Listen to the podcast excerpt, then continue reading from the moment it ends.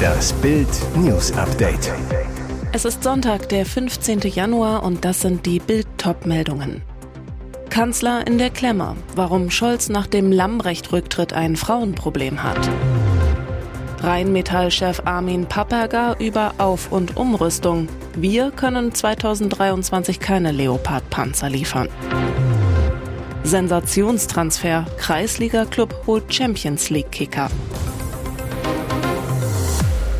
Der Kanzler in der Klemme, warum Scholz nach dem Lambrecht-Rücktritt ein Frauenproblem hat. Jetzt muss alles ganz schnell gehen.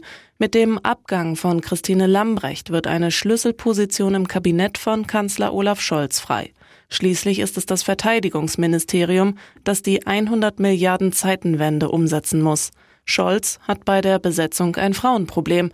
Er hat zu Beginn seiner Amtszeit versprochen, sein Regierungsteam mindestens zur Hälfte mit Frauen zu besetzen. Daran will er nach Bild am Sonntag Informationen festhalten. Deshalb müsste er für die Lambrecht-Nachfolge wieder eine Frau benennen. Ein Ausweg hätte Scholz, um die Quote doch einzuhalten. Ein SPD-Minister wechselt ins Verteidigungsressort. Dafür rückt auf dem frei gewordenen Ministersessel eine Frau nach. Mit diesem Ringtausch käme aber noch mehr Unruhe in die Regierung. Und die Opposition, die macht Druck. CSU-Chef Markus Söder zu Bild am Sonntag. Eine mögliche Nachfolge muss sofort geklärt werden. Es darf keine Hängepartie geben. Und es muss diesmal Kompetenz vor innerparteilichen Proports gehen. Rheinmetall-Chef Armin Papperger über Auf- und Umrüstung. Wir können 2023 keine Leopard-Panzer liefern. Sein Unternehmen profitiert von Putins Angriffskrieg und soll liefern, was die Zeitenwende auslöst, Armin Papperger, Chef von Deutschlands Rüstungskonzern Riesenrheinmetall.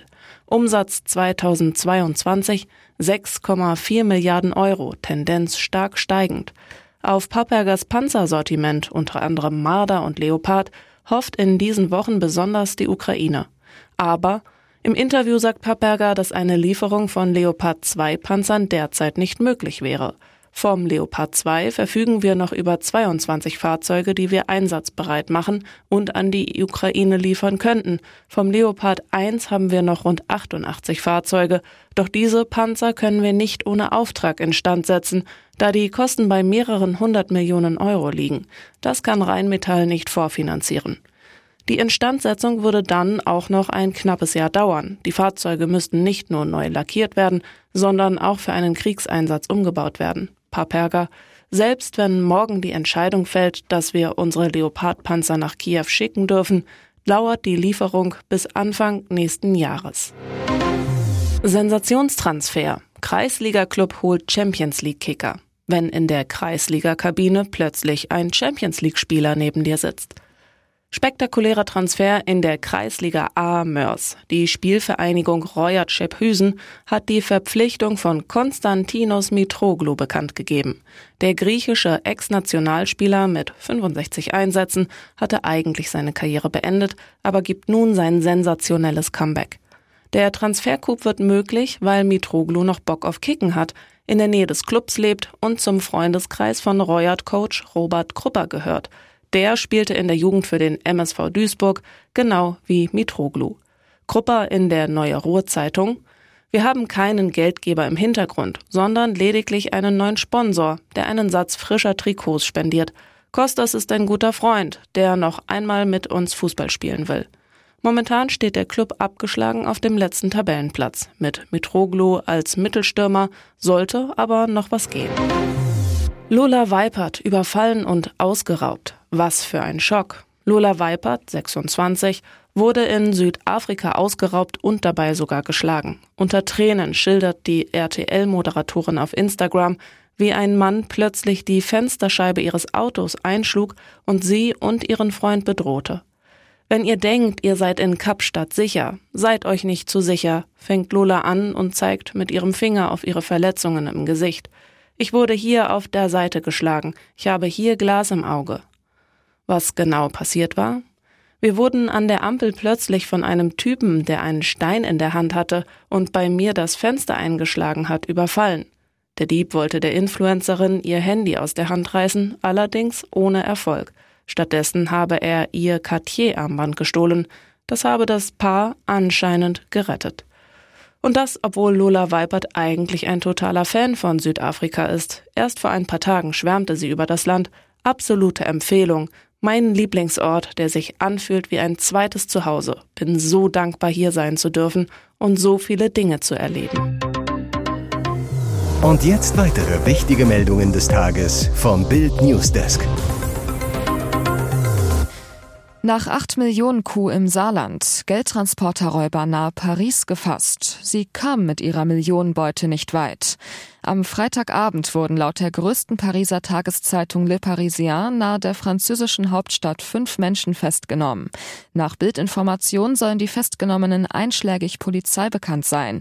Es wurde wegen anderer Delikte nach ihnen gefahndet. Dann der Zugriff. Der Einsatz ist französischen Medien zufolge von Beamten der BRI geführt worden. Diese Spezialeinheit wird in Frankreich auch als Anti-Gang-Brigade bezeichnet und ist mit der Bekämpfung der organisierten Kriminalität befasst, vor allem in den Bereichen schwerer Raub und Geiselnahmen. Zwei der Verdächtigen sollen direkt an dem Raubüberfall in Saint-Louis beteiligt gewesen sein. Es handelt sich laut Le Parisien um Mitglieder der französischen organisierten Kriminalität, die bereits in der Vergangenheit wegen ähnlicher Taten verurteilt worden sind. Ermittler beschreiben die beiden demnach als ältere Räuber, die auf diesem Gebiet hervorragende Fachkenntnisse haben. Zwei weitere Männer sollen ebenfalls zum harten Kern der Bande gehören, der ähnliche Überfälle in Belgien und Luxemburg zugeordnet werden. In Saint-Louis waren sie aber wohl nicht nicht direkt dabei. Ein fünfter Verdächtiger soll laut den Ermittlungen eine untergeordnete Rolle spielen. Ob und wann die Männer nach Deutschland überstellt werden, wird derzeit noch geprüft. Hierzu stehen deutsche und französische Behörden in engem Austausch. Die Saarpolizei äußert sich nach wie vor nicht zu den Ermittlungserfolgen der Franzosen, bestätigt nur die Festnahmen. Andrew Tate weiter in U-Haft. Polizei schleppt Luxuskarren von Internetprolet ab. Und weg ist der Lambo. Die rumänische Polizei geht mit aller Härte gegen den Internetangeber Andrew Tate vor. Am Samstag wurden weitere Luxusautos des Influencers von seinem Anwesen in der Nähe von Bukarest beschlagnahmt. Gesamtwert mehrere hunderttausend Euro. Andrew Tate, sein Bruder Tristan Tate sowie zwei Rumäninnen sitzen seit Ende vergangenen Jahres in Untersuchungshaft.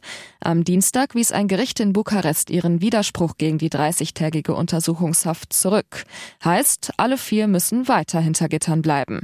Der Vorwurf, die Verdächtigen sollen sechs junge Frauen dazu gezwungen haben, in kommerziell verbreiteten Sexvideos mitzuwirken, die laut Medienberichten in einer Villa im Dorf Voluntari bei Bukarest produziert worden sein sollen. Den genauen Ort Ort des mutmaßlichen Verbrechens nannte die Staatsanwaltschaft nicht. Die Tate-Brüder waren deswegen bereits seit April 2021 im Visier der rumänischen Ermittler. Chaos bei Familie Aogo in Dubai. Ich habe meine Tochter in der Schule vergessen. Fehlende Möbel, gepackte Kartons und reichlich Stress. Vor einem Jahr sind Ex-Nationalspieler Dennis Aogo und seine Frau Ina mit ihren Kindern Peyton und Princeton nach Dubai ausgewandert. Bisher wohnte die Familie in einem Mietshaus, jetzt wurde es Zeit für einen Tapetenwechsel.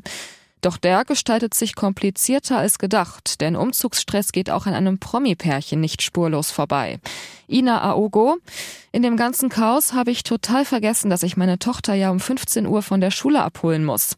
Erst als ich einen kurzen Moment Ruhe hatte, habe ich gemerkt, dass was fehlt. Das war so ein Schockmoment für mich. Mir ist mein Herz in die Hose gerutscht. Ich bin wie eine Wahnsinnige zur Schule gefahren. Peyton hat schon mit einer Mitarbeiterin der Schule auf mich gewartet. Das tat mir schrecklich leid. Zum Glück nahm es Tochter Peyton mit Humor. Desiree Nick rechnet mit neuem Dschungelmoderator ab. Zugeknöpft, politisch korrekt, farblos. Die Königin des Dschungels ist zurück. Desiree Nick und ihre scharfe Zunge schlagen wieder zu. Noch trifft es nicht die Kandidaten, sondern zuerst den neuen Dschungelmoderator Jan Köppen. Nach seiner ersten Sendung giftet Nick in der neuen Bild-Dschungelshow Buschfunk farblos. Vergangenes Jahr hatte der bisherige Moderator Daniel Hartwig sein Dschungel ausverkündet. Ein Schock für die Zuschauer. Zum Nachfolger wurde Take Me Out Moderator Jan Köppen gewählt, der am Freitag sein Debüt im Dschungelcamp zelebrierte. Nicht so stolz bin ich auf den neuen Moderator, stänkerte Nick. Ihr Fazit? Jan Köppen hat genauso moderiert, wie er gekleidet war. Zugeknöpft, politisch korrekt, neutral und hyper hyper farblos. Autsch. Dazu muss man wissen, Köppen trug ein fliederfarbenes zugeknöpftes Hemd, eine blaue Jeans und braune Schuhe. Die ehemalige Dschungelkönigin Desiree hätte ihn lieber laut, bunt und bissig gesehen.